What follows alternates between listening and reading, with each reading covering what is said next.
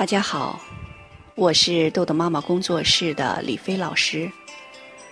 孩子们叫我卷卷飞。现在又到了早上给你读书的时间了，你准备好了吗？那今天要开始的是成功案例的大旗案例。大旗第一次训练会发生什么样的事情呢？第一次大旗的训练。建立自信，我能行。周六早上十点钟，门外叮叮咚咚的门铃声急促的响起。我弹簧一样从椅子上弹起来开门。门外是满脸笑意的大齐爸爸和妈妈。大齐倒是一脸酷酷的样子，两只手插在兜里。一进门，就四下张望着。先叫老师好，大齐妈妈催促着。大齐还是一副无所谓的样子，目光漠然。有意思的是，这小子时不时会偷偷打量我一眼，可仍是一言不发。我热情的招呼大齐进到游戏室。并请大齐的爸爸妈妈在豆豆妈妈的大厅里等候。大齐晃晃悠悠的跟着我进入到游戏室，脸上还是那副谁都不服的表情，似乎在向我挑衅。直到我说：“游戏室只有一个规则，就是你不能打我。”他才扑哧一笑。乐出声来，可那可爱的表情转瞬即逝。我知道，只有游戏才能让他恢复孩子的真实状态，我也才有机会进入到他的内心进行引导，真正解决孩子的问题。因此，我从灰色的大帆布包里拿出各种各样的。动物玩偶，大大小小三十多个，满满的铺了一地。大齐脸上的表情开始出现了一些变化，他觉得莫名其妙，不知道我要唱哪出戏，愣愣的看着我。我蹲下来，举起其中的一只玩偶递给他说：“来，我们玩一个游戏。”这么多的动物玩偶，你来当导演，导出一个大戏给我看。他来了兴趣，小身子非常的灵活，马上也蹲下来。可很快他又站起来问我：“可是演什么呢？”看到他眼睛里开始有了亮光，我知道他已经开始对这个游戏有了兴趣。我马上大声肯定他：“嘿！”你脑子转得真快，游戏主题是你在学校的一天，可以演一件或者两件让你特别愤怒的事情。当然，你可以从这些动物玩偶里面寻找你需要的演员。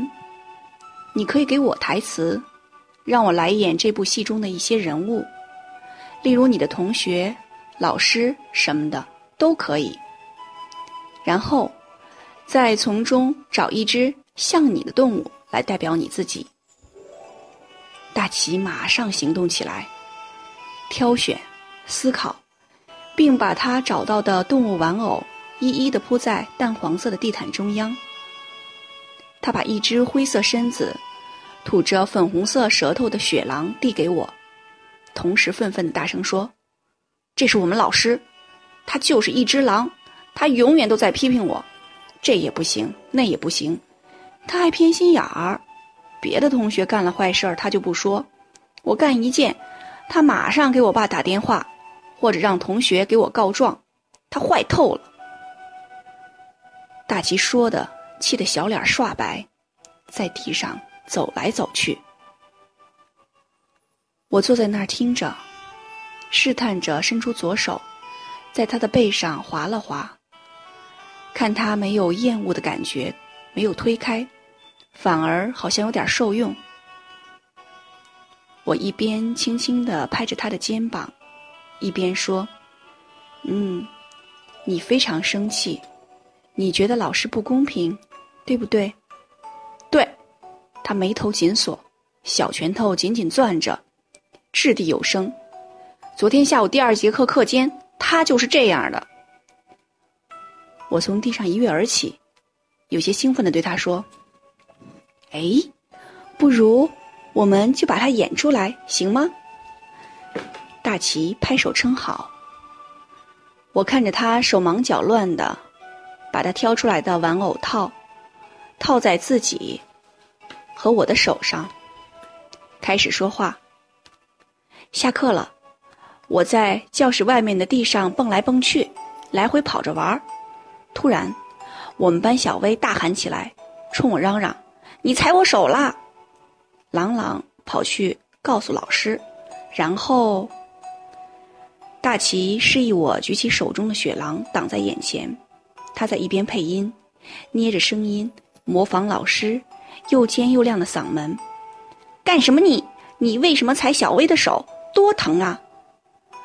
这时，大齐举起自己手中的小狗：“老师，我不是故意的。”他接着模仿老师的声音说。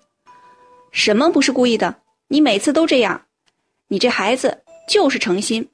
别以为我不知道，不就是因为我让小薇盯着你改错，你故意报复，踩她的手吧？大齐接话：“没有，老师，我真不是故意的。”接着，老师的尖嗓门再次响起：“行了，行了，我给你爸爸打电话，让他好好教育教育你。”你爸爸回家凶你了吗？我小心翼翼的问了一句。大齐一脸厌恶的捡起地上的一只猪，套在右手上接话：“我爸爸就是一头蠢猪，老师说什么他都信。你为什么故意踩同学手？你把人家踩坏了怎么办？你学习这么差，还故意踩同学的手，就是因为人家催你改错。”话音未落。大齐就用右手的猪，不停地砸向他左手的小狗，同时还恶狠地说：“我打死你，打死你这个不争气的东西！”我缓缓地将雪狼放在了地毯的中央，对大齐说：“你一定很生老师的气。你明明不是故意的，可是老师误解你。”还害得你回家挨了爸爸的一顿打，对吗？对，老师太坏了。他突然冲向地毯中央，对着雪狼拳打脚踢。雪狼在地毯上不停的翻滚着，大齐嘴里也一直念念有词，狠狠的说着老师平时对他不好的很多事情。突然，他又把套在右手上的珠拔下来。和雪狼一起打，我在旁边紧紧的盯着他的每一个举动，同时嘴里也在说着：“宝贝儿，我知道你平时受的委屈太多了，都说出来吧。在游戏室里，你可以做任何出了这个门不能做的事情。”大齐对两个玩偶大打出手。大冬天的，孩子居然头冒白汗，鬓角处的头发都湿了，一绺一绺的，小脸气得通红，充满愤怒的两只大眼睛向外鼓着。十几分钟后，他终于打累了，一屁股坐在地上，大声的喘气儿。慢慢的，他平静下来。我开口说。我知道你肯定不是故意踩同学手的，对吗？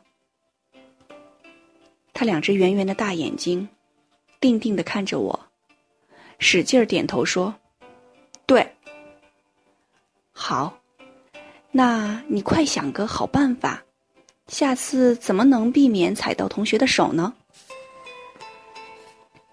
大齐摇摇头，一脸茫然的说：“没办法。”我在地上玩呢，小薇蹲在地上，那谁看得见？